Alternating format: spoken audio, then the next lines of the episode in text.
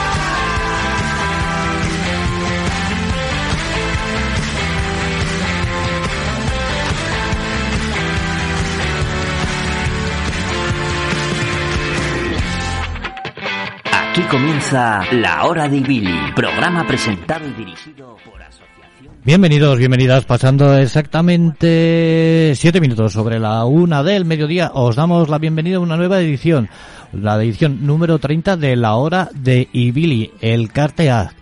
Eh, programa presentado y dirigido por Asociación Ibili. ¿Y todo desde dónde? Pues desde tu radio amiga, desde tu radio solidaria, desde Ática FM 106.4.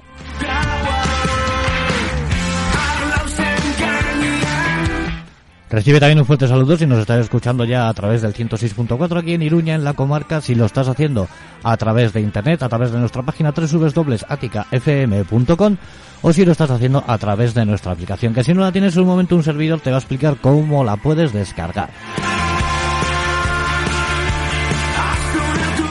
Tan fácil y tan sencillo como entras en tu tienda de aplicaciones de tu teléfono móvil, de tu smartphone, de tu Apple, de tu tablet, te creas Atica FM, salimos los primeros, le das un clic, en un segundo lo tienes descargado y es totalmente gratuito. Y así, pues si por ejemplo ahora estás dando un paseito por ahí, pues te llevas tu móvil y tus auriculares, le das a la aplicación de Atica y estarías escuchando ahora mismo esta edición número 30 de La Hora de Ibili.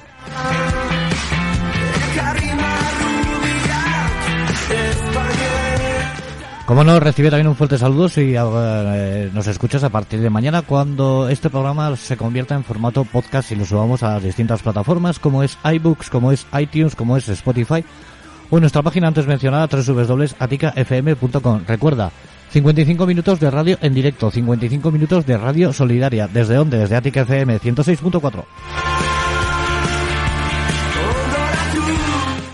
Por último, solo me queda presentarme. Mi nombre es Jorge García, soy el esclerótico enmascarado y estoy encargado de daros la bienvenida y de ocuparme del apartado técnico de que nuestra señal sonora llegue de la mejor manera posible a tus pabellones auditivos. Y sin más, pues paso a presentar a una de las voces habituales aquí los últimos martes de mes. Carmen Aguirre, muy buenos días y feliz Navidad. ¿Cómo estamos? Hola, buenos días. Bueno, mejor, voy a corregirlo. Buenas tardes. Eh, tanto a ti como a Manu Eciolaza y a todos los eh, oyentes. Eh, voy a decir buenas tardes, por eso de que a partir de las 12 del mediodía ya pasa a ser tarde. Saludar pues a todas las personas que nos estáis escuchando en este momento y también a las que lo harán cualquier otro día. Arratzaldeon esan beharko dugu, amabietatik aurrera arratzaldea baita agurra luzatzen dizuet momentu honetan gure entzunle zareten guztioi eta baita beste dozein egunetan izango zareten ere. Hoy vamos a tratar dos temas interdependientes y de gran trascendencia en la vida de todas las personas. Nos referimos al documento de voluntades anticipadas o testamento vital y la eutanasia. Para abordar estos temas, entrevistaremos, como os decía, en el momento del saludo, entrevistaremos a Manu Eciolaza, médico de profesión, actualmente jubilado y actualmente presidente de la Asociación Derecho a Morir Dignamente de Navarra. Arrachaldeón, Manu. Mari Carmen. Bueno, ni Carmen de Izonaute. Bueno, zuriere, Carmen. Orida, osondo Manu. Eh, bueno, pues entonces vamos a ya entrar directamente eh, a afrontar estos eh, temas. Bueno, en el Estado español, con la LORE, que es la Ley Orgánica de Regulación de la Eutanasia, que entró en vigor el 25 de junio del 2021, ya se regula y se despenaliza la eutanasia en determinados supuestos. Eh, antes de entrar a analizar eh, esta ley y sobre todo las consecuencias eh, prácticas de la misma en la ciudadanía, hablaremos del documento de voluntades anticipadas o testamento vital. Manu, ¿podrías decirnos a qué estamos haciendo mención cuando hablamos del documento de voluntades anticipadas o testamento vital? Mm. Bueno, pues yo creo que tiene un nombre muy bien, muy buen pues, muy bien puesto, ¿no? Estamos eh, nominando una cosa que es la voluntad, que es lo que nosotros queremos, y está anticipada antes del tiempo que lo que sea. Y es un documento. ¿Qué es un documento? Un documento es un papel es un papel donde nosotros expresamos nuestros deseos para cuando no seamos capaces de poder expresar ¿eh? nuestra voluntad. Es un documento que lo realizamos de antemano para cuando no podamos ser capaces de comunicarnos, de hablar o de transmitir nuestros deseos. Y esto es muy importante porque muchísimas veces y en distintas circunstancias puede pasar que estemos al final de la vida, que estemos en coma, que no podamos hablar. ¿eh? Y o que mañana vayamos por la calle, nos caiga del tejado no sé qué y, y, nos deje inconscientes o en estados vegetativos permanentes como vegetales. Puede pasar, nos puede pasar todos en, a todos en la vida cualquier cosa. Muy bien. Entonces, como tú dices, es un documento en el que eh, vamos a escribir qué es eh, lo que desearíamos nosotros respecto a afrontar, eh, digamos, la muerte. Eh, sí, bueno, mm, afrontar la muerte, yo creo que afrontar la muerte nos lo tenemos que ir trabajando o currando todo el rato, ¿no? Hacer una reflexión de cómo nos gustaría que fuera. Muy bien porque aquí yo y, cualquiera lo que ve es que después de haber sufrido una persona amada o familiar enfermedades muy largas, comentarios de Tanatecio, por ejemplo, es yo para mí no quisiera eso. Pero claro, eh, luego parece que como hay un cierto tabú, salimos de ahí y se nos olvida. Pues hasta cierto punto hay ciertas cosas que se pueden prever. Muy ¿eh? bien. Por si en el futuro nuestra salud fuera irreversiblemente deteriorada. perfecto. Y ese documento, eh, bueno, el paso previo eh, para eh, redactar ese documento es, desde luego, como tú dices, reflexionar de cómo querríamos evitar el sufrimiento innecesario en determinados, en determinadas situaciones. Y Em, una vez que reflexionemos sobre ello, este documento, por ejemplo, lo podemos obtener em, en alguna plataforma, en alguna asociación, etcétera, etcétera. Eh, por supuesto, eh, te añadiría que no solamente es el sufrimiento innecesario, bueno, también o el alargamiento innecesario, que está mm, un sufrimiento alargado ya es un sufrimiento premium, ¿no? Digamos. ¿eh? Este documento, por ejemplo, el de nuestra asociación, como todo hoy día, escribid en, en Google Asociación Derecho a Morir Dignamente. Entonces lleva a nuestra página web que es completísima. ¿eh? Eh, se habla de eutanasia, de actividades y también del testamento vital. Eliges la provincia, Navarra y, o la que sea y te sale. Hay la posibilidad de que sea en euskera o en castellano. También tenemos el documento del gobierno de Navarra.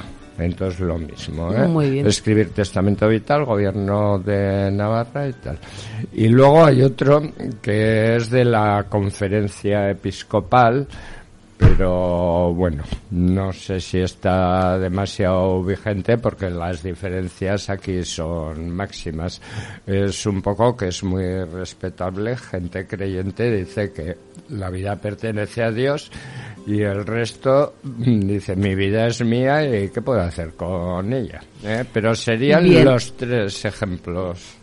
Perfecto. Bien, entonces, una vez que ya hemos descargado eh, el modelo, eh, que lo hemos cumplimentado, eh, ¿dónde depositamos para que estas voluntades nuestras sean tenidas en cuenta en el futuro? Bueno, siempre te, te pongo, te apostillo alguna cosa. antes de eso, me, me, gustaría decir y dejar bien claro que para hacer el documento de voluntades anticipadas tienes que estar con todas las facultades. Cosa importantísima. ¿eh? Bueno, ¿quién lo puede hacer? Persona mayor, ¿eh? Cualquier persona, pero con las facultades. No tiene que ser ni de mayor de edad ni, ni nada de eso. Bueno, ya hemos elegido, ya hemos reflexionado. En Navarra tenemos una gran suerte que eh, se puede entregar o depositarlo con la trabajadora social. ¿Por qué? Porque tenemos trabajadoras sociales en todos los centros de salud. Entonces, eh, se, pide vez y ya está. Pero también se puede entregar en el registro de, del gobierno de Navarra, que está en la calle Amaya 2 bis, tercer piso. Muy bien. ¿eh? Y también se puede hacer ante notario, pero eso cuesta dinero. Muy ¿eh? bien. Las claves están eh, en reflexionar, eh, estar con digamos, con plenas capacidades mentales para redactar este testamento vital.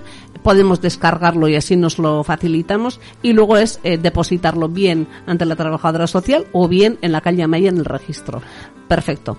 Vamos a pasar ahora pero hay una cierta que a mí me parece que es importante. ¿Eh? que es la elección del representante, porque recordamos el concepto del testamento vital, documento que en mis facultades mentales yo lo escribo para cuando yo no pueda decidir y, donde voy a expresar mis, mis deseos sobre el final de la vida hoy día también sobre la eutanasia. Entonces creo que es importante tener un representante, en cuyo caso en el testamento vital se escriben los datos habituales DNI, nombre y tal, y la firma del representante se puede hacer también con ante tres testigos, dos de ellos no tienen que tener relación familiar ni patrimonial, pero lo más sencillo es el representante, persona de gran confianza que se va a encargar de defender de que se, se lleguen a cabo tus derechos al final de la vida. Lo que tú has redactado en ese documento. efectivamente.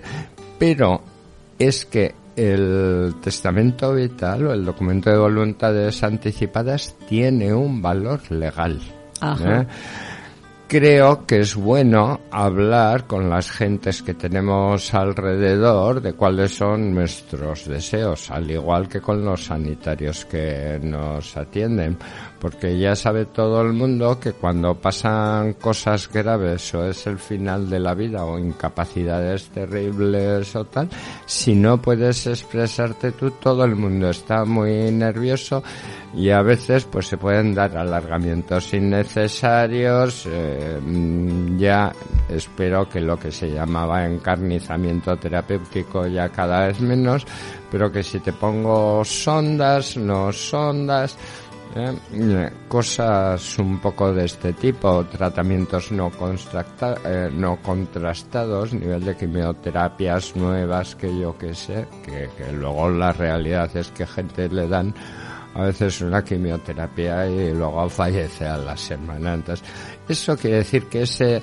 ese último trayecto, Azken Champa, la, última cuesta, pues puede ser un poco mm. terrible, ¿no? Sí, o sea que cuanto más, eh, digamos, trabajado esté ese tema entre la gente que te rodea y saber qué es lo que tú opinas, eh, mucho mejor porque así ya hay eh, una sensibilización previa, la gente ya sabe de viva voz qué es lo que tú quieres y además de eso ya está redactado en un documento y un representante o una representante es la que luego, digamos, que dará la cara por ti para que se lleve a cabo lo que tú has eh, comentado en vida eh, eh, hasta llegar a ese momento y lo que también has comentado siempre y diciéndole previamente a esa persona que tú quieres que se haga de esa manera y así dejas constancia, ¿no?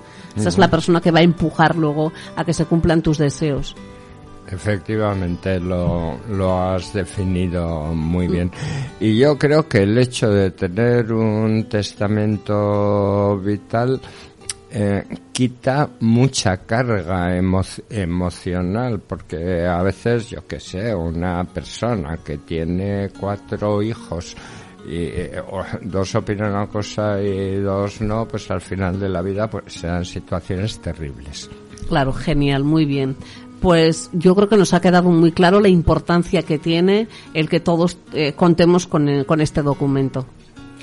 Bueno, eh, es tan importante que hasta el gobierno de Navarra, ya ha sido el primero en el Estado español, ha realizado una campaña habréis visto en Marquesinas y ha habido charlas, nuestra asociación vamos a estas cosas, claro, y me parece que está bien, somos la comunidad que va en cabeza en todo el Estado en cuanto a la cantidad de testamentos vital. Se ha pasado del 2%, hay otras, otras dos personas de cada cien, que tampoco es mucho. Esto no puede ser en estas sociedades modernas. Hay, hay autonomías que tienen el 0,8% en Ceuta y, y por ahí abajo. Pero creo que no es muy importante la cantidad y animaros a todos lo que escuchéis para que para, para hacerlo, pero también la calidad.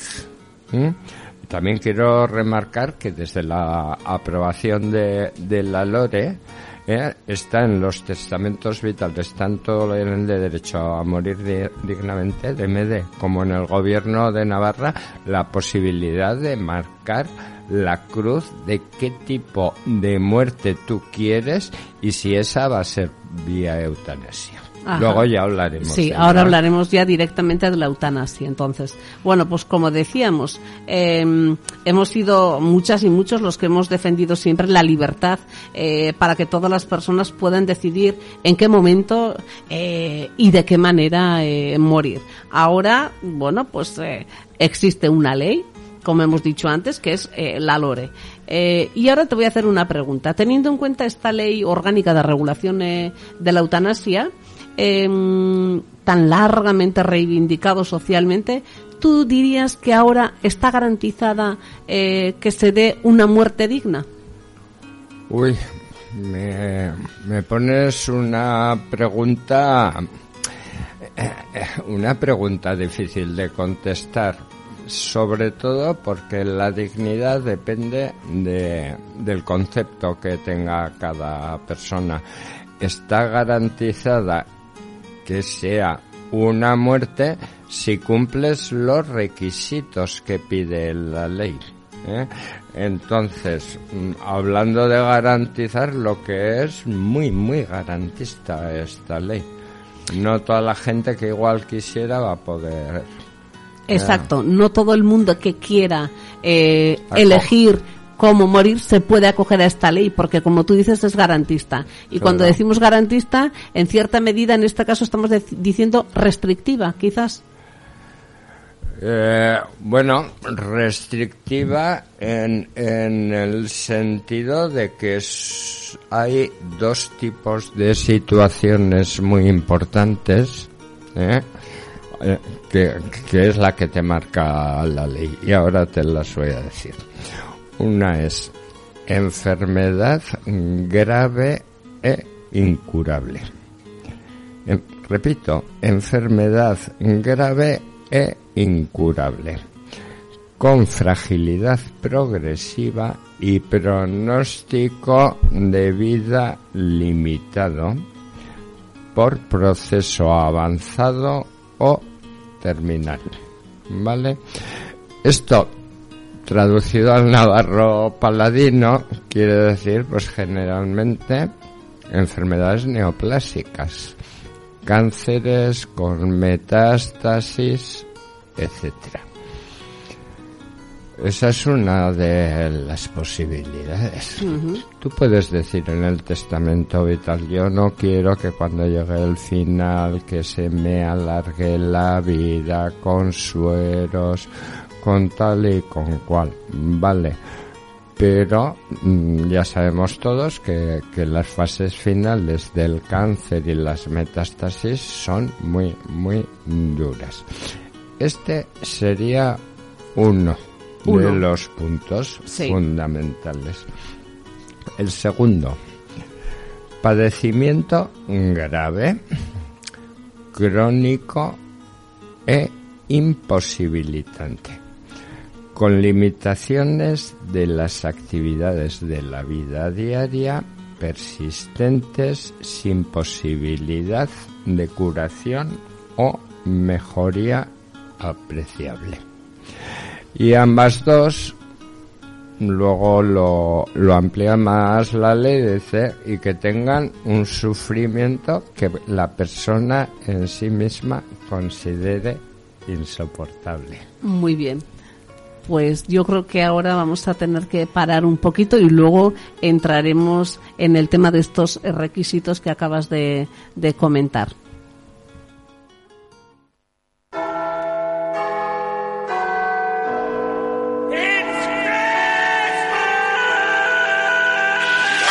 Ática FM por una Navidad con juguetes para todos.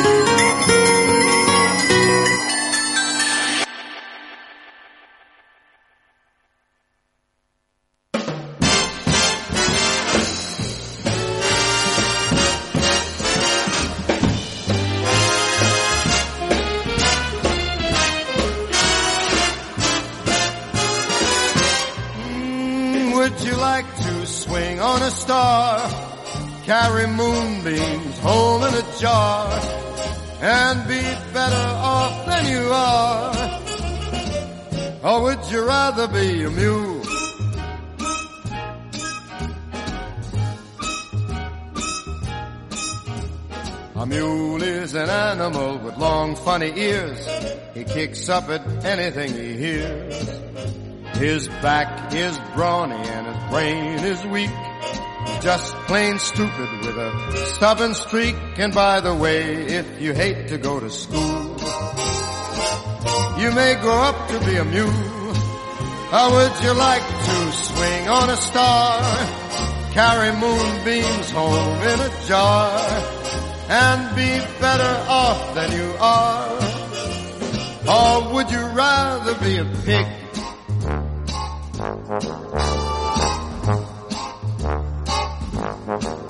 Hey, a pig is an animal with dirt on his face. His shoes are a terrible disgrace.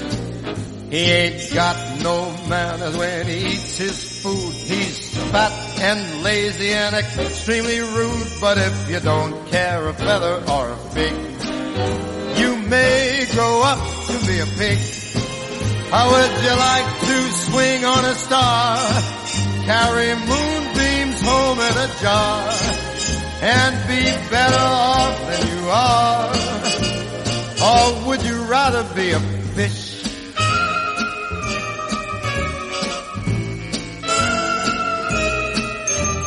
A fish won't do anything but swim in a brook. He can't write his name or read a book.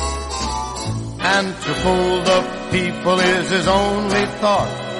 Though he's slippery, still gets caught. But then if that sort of life is what you wish, you may grow up to be a fish.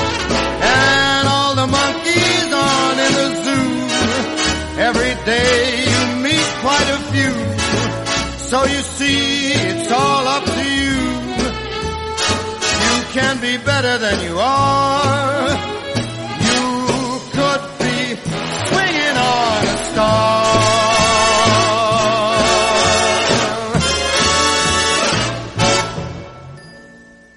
La Hora de Billy, programa presentado y dirigido por Asociación Ibili El Cartea, el cuarto martes de cada mes de 1 a 2 de la tarde en Ática FM. La Hora de Billy. Bueno, pues eh, hemos eh, realizado esta pequeña pausa. Eh, después de habernos comentado tú, eh, según esta ley, cuáles son los, las dos eh, situaciones o los requisitos para poder optar a que mm, te ayuden, digamos, a tener una muerte digna, es lo que hemos eh, denominado antes. Entonces los requisitos sí que son muy, muy, muy eh, extremos, ¿no? Bueno, son los requisitos que pide la ley de eutanasia. Ya hemos comentado antes que en el primer caso, enfermedad grave, incurable, pronóstico de vida limitado, está referido al cáncer pues ya extendido y, y que te quedan dos telediarios. Y el padecimiento grave, crónico e imposibilitante, aquí entrarían todas las enfermedades neurodegenerativas. Entonces, em, aquí hablaríamos de, esclerosis varias, las mm, distrofías musculares muy importantes, etcétera, etcétera. ¿eh? Esas serían las dos cosas ¿eh? fundamentales.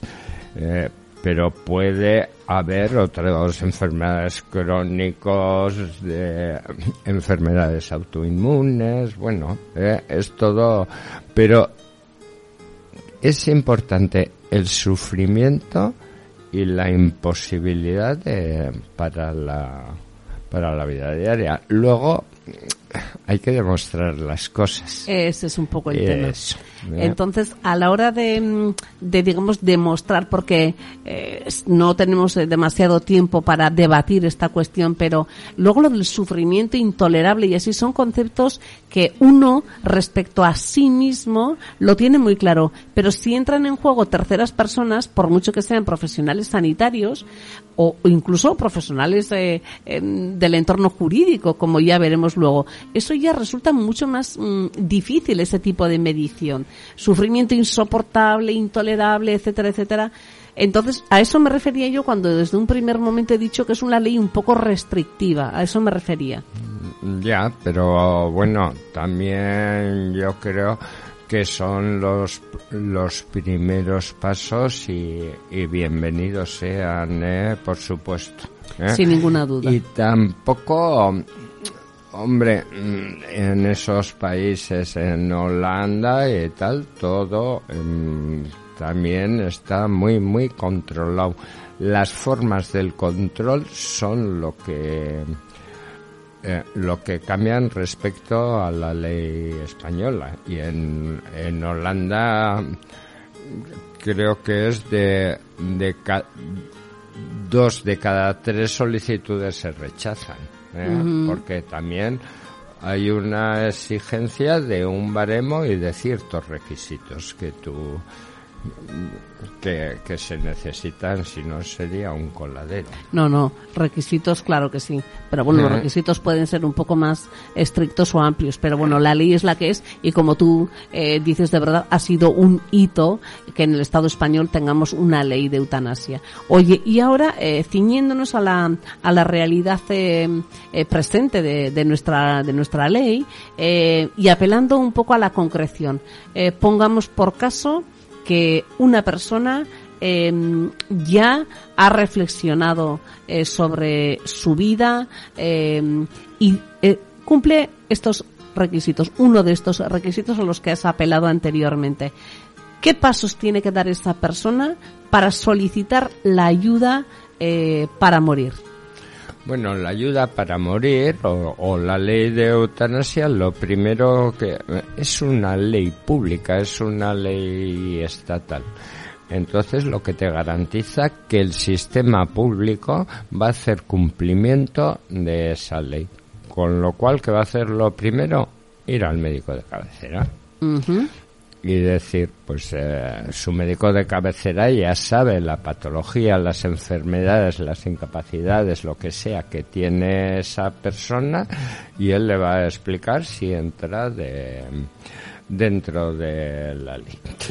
Entonces, eh, si, si cumple los requisitos, el médico de cabecera lo que tiene que hacer es tramitarla.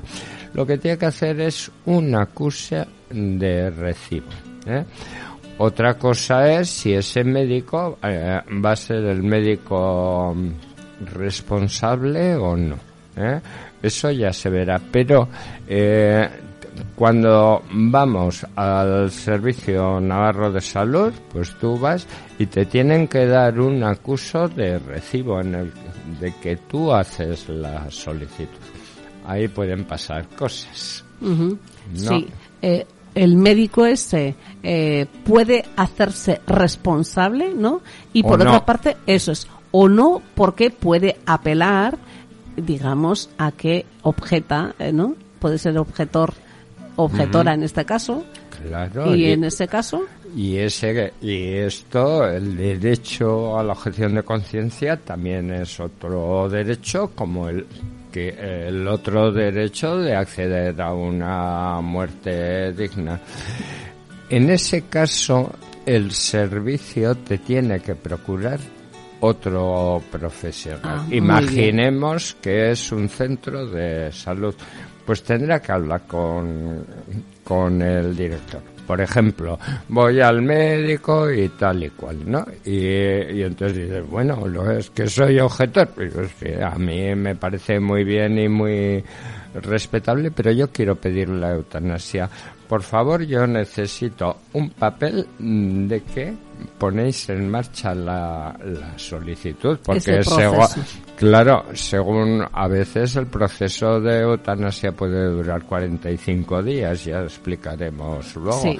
Entonces, según para alguien que, que, que su vida y su enfermedad es un horror, son muchos días para que encima te vayan poniendo zancadillas. Claro.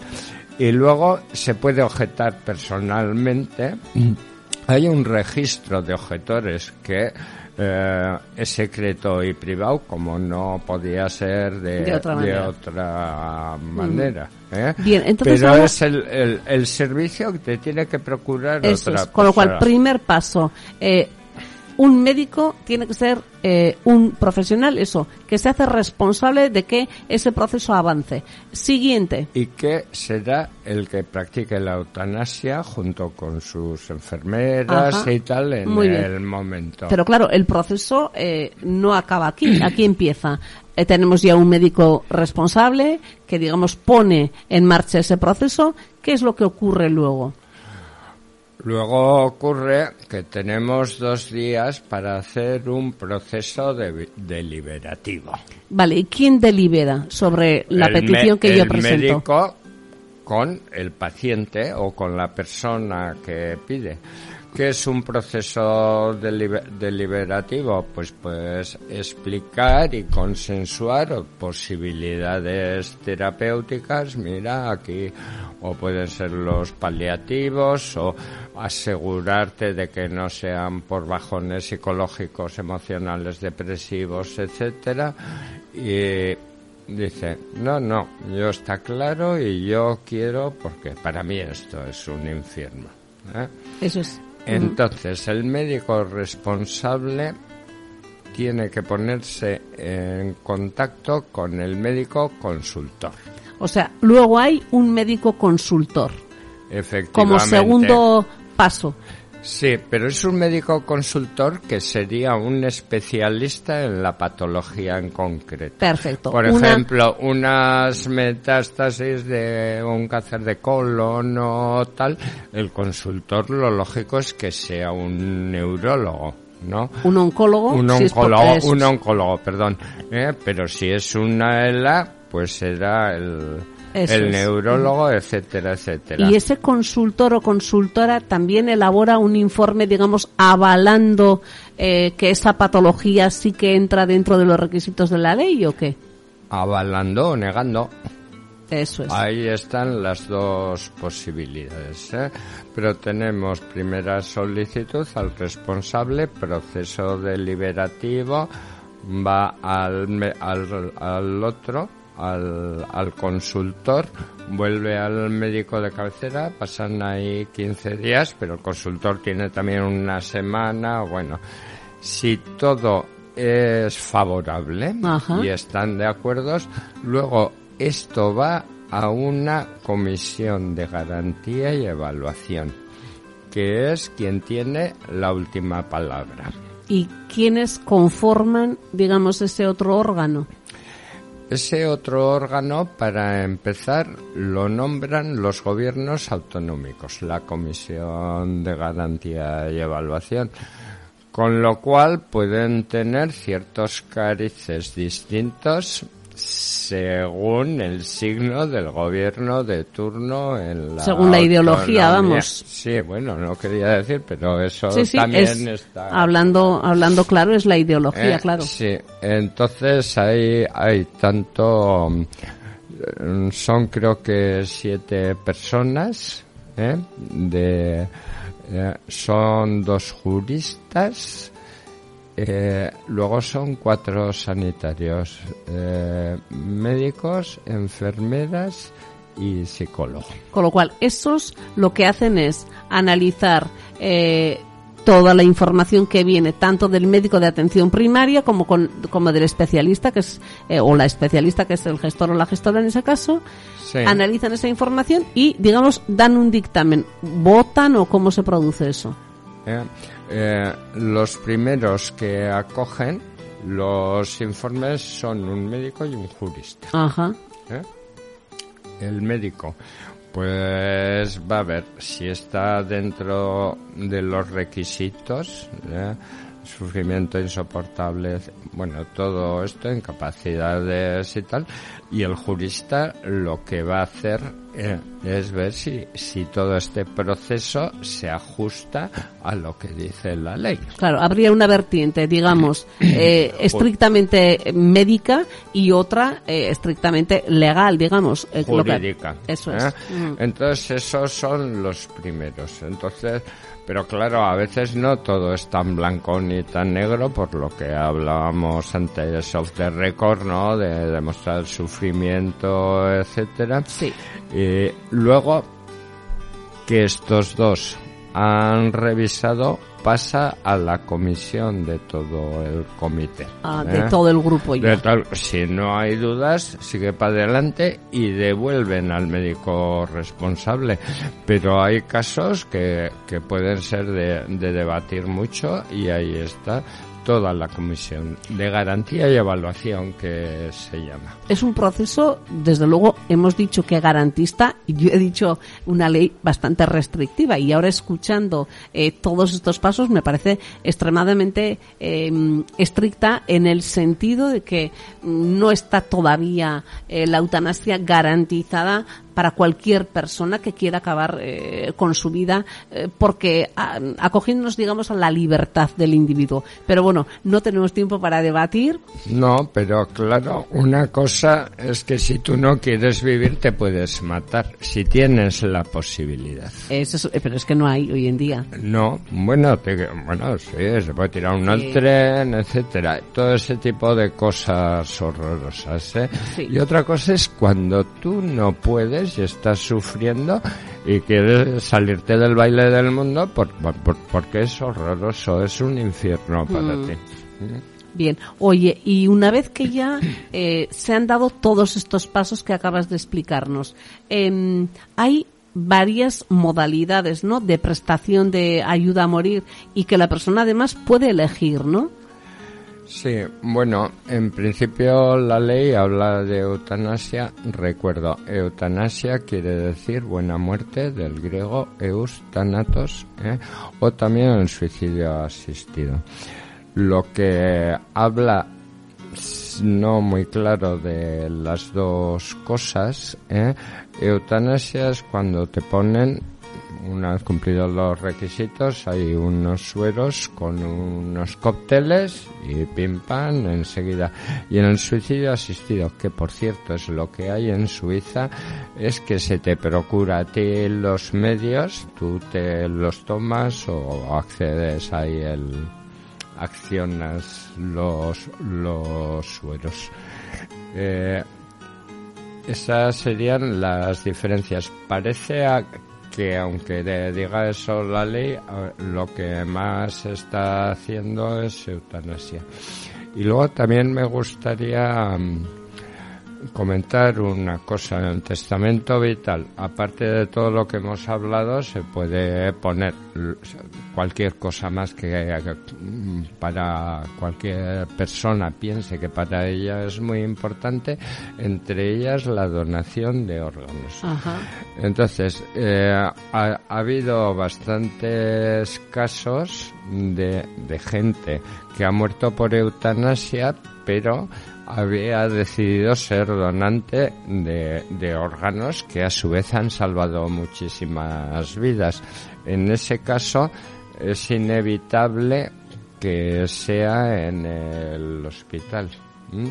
Ah, y perfecto. también... Me parece que eh, es muy importante lo que estás diciendo, ¿eh? Lo de la muy- donación de órganos. Bueno, eh, la donación de yo creo que somos gentes sociales y que debemos luchar, aparte de la libertad, de la, des- de la de- decisión propia de cada uno, también un poco por el bien común.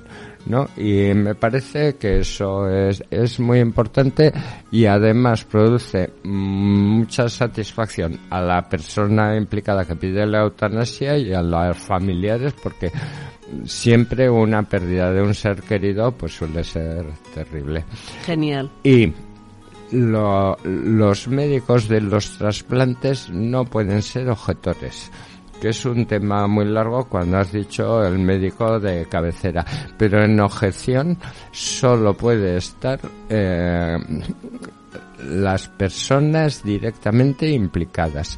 No puede ser el administrativo o el farmacéutico o tal, solo los implicados. Y está claro que la comisión de trasplantes tampoco pueden objetar porque se dedican, o sea, hacen la extracción antes de la muerte. ¿eh? Exacto. ¿Eh? Más o menos. Muy bien, no, no, pues unas aclaraciones que son necesarias. Perfecto. Oye, eh, y ahora te voy a mm, poner encima de la mesa otra otra cuestión.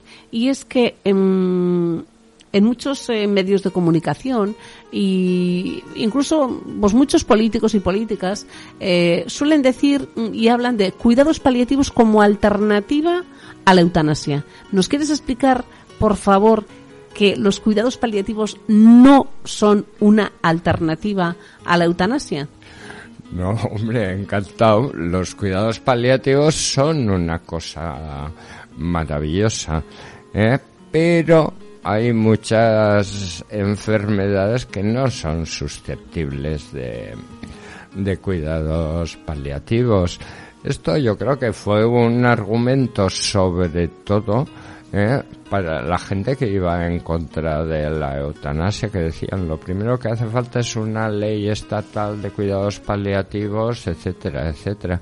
Siempre estamos a vueltas con lo mismo. Lo que hace falta es dinero y buena gestión de las cosas, bienvenidas sean. Puedes en una bueno, estar en paliativos, pero o, gente que está encamada y está ulcerada, gente que tiene hay un dolor y tratamiento con opioides, todo eso está muy bien, pero hay, hay enfermedades que no responden al eh, al dolor y, y- y- que no es mucha gente María José Carrasco y y su marido que se hicieron tan famosos no hay cuidados paliativos que valgan. Ojalá tuviéramos y de hecho en Holanda y en Bélgica tienen muchos muy buenos cuidados paliativos pero no tiene nada que ver. Además en respecto a la eutanasia la decisión es personal ¿eh? y en los cuidados paliativos bueno deciden los médicos y, y ya está, pero no tiene, no son incompatibles, Exacto. son diferentes alternativas. Y yo como persona decidiré lo que yo quiero. ¿m? Sin ninguna duda.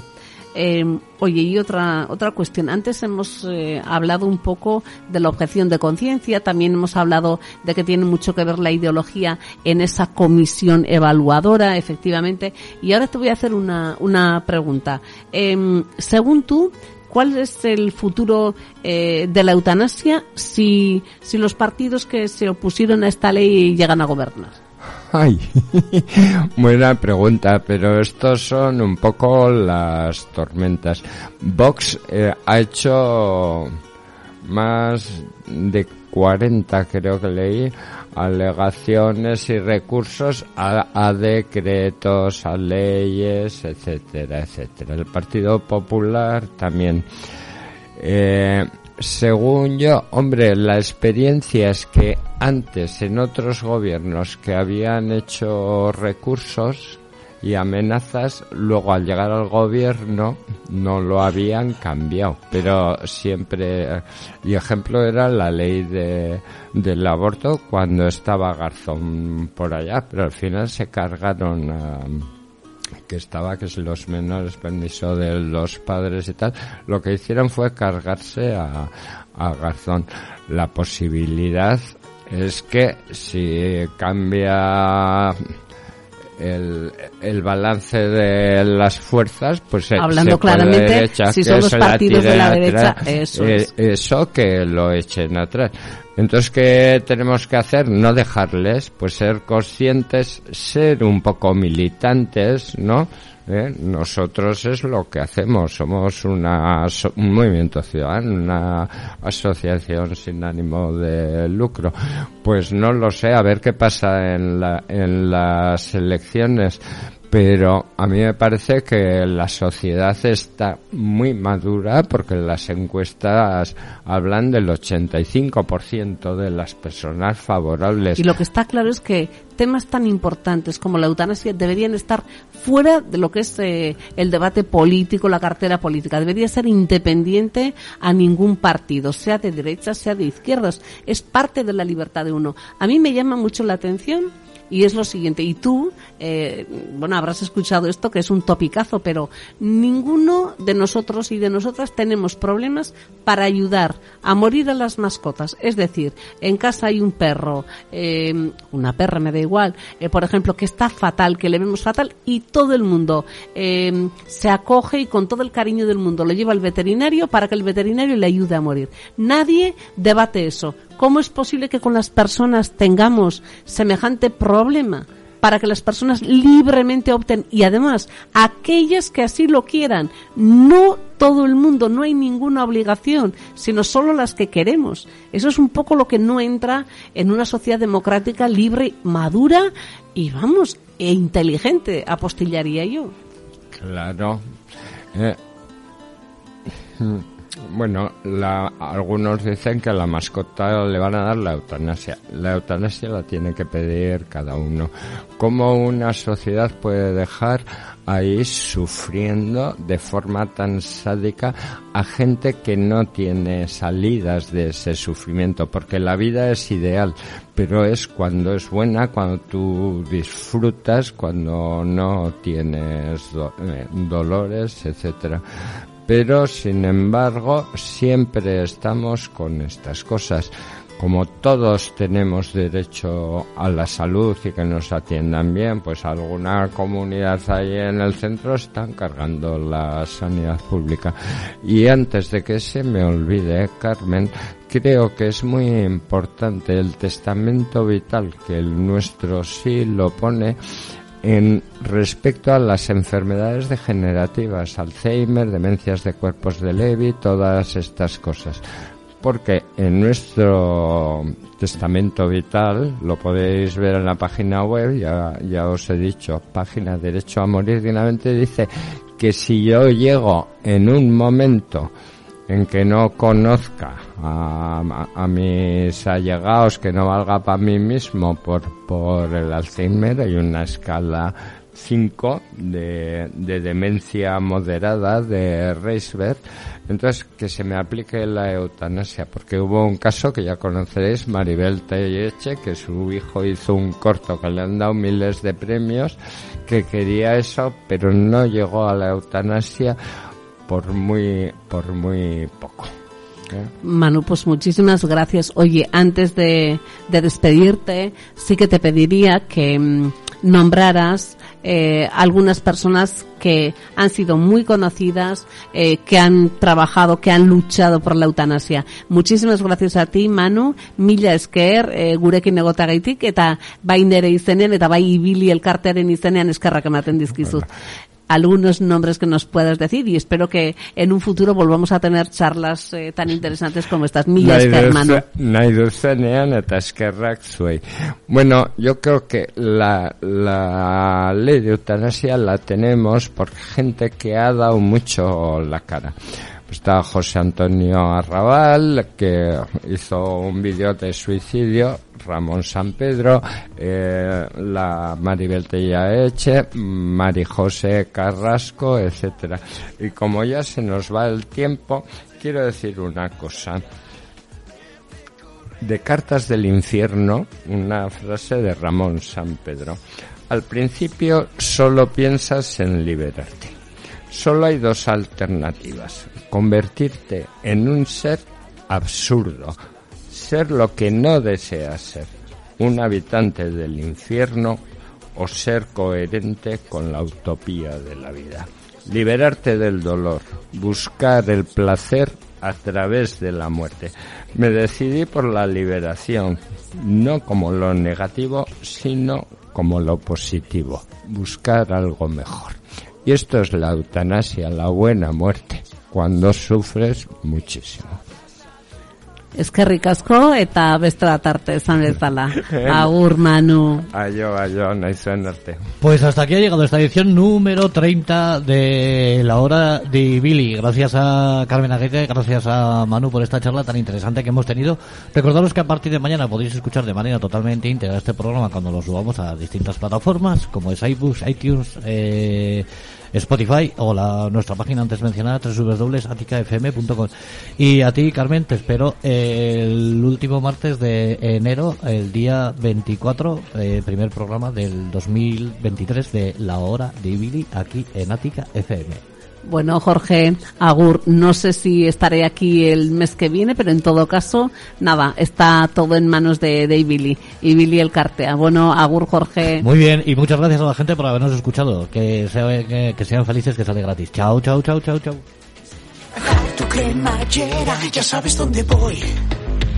Ya sabes que he pasado la frontera, arrancando algún botón. Que tú ya sabes que te pido más madera y tú pides más nivel.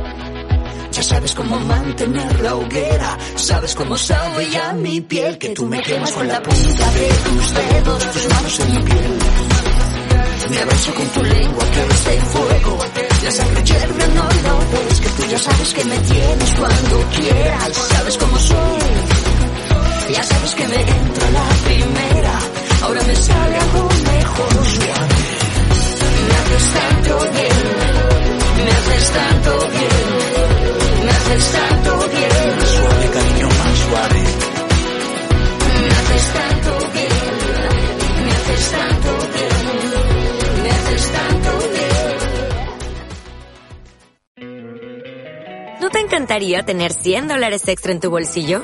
Haz que un experto bilingüe de TurboTax declare tus impuestos para el 31 de marzo y obtén 100 dólares de vuelta al instante. Porque no importa cuáles hayan sido tus logros del año pasado, TurboTax hace que cuenten. Obtén 100 dólares de vuelta y tus impuestos con 100% de precisión. Solo con Intuit TurboTax.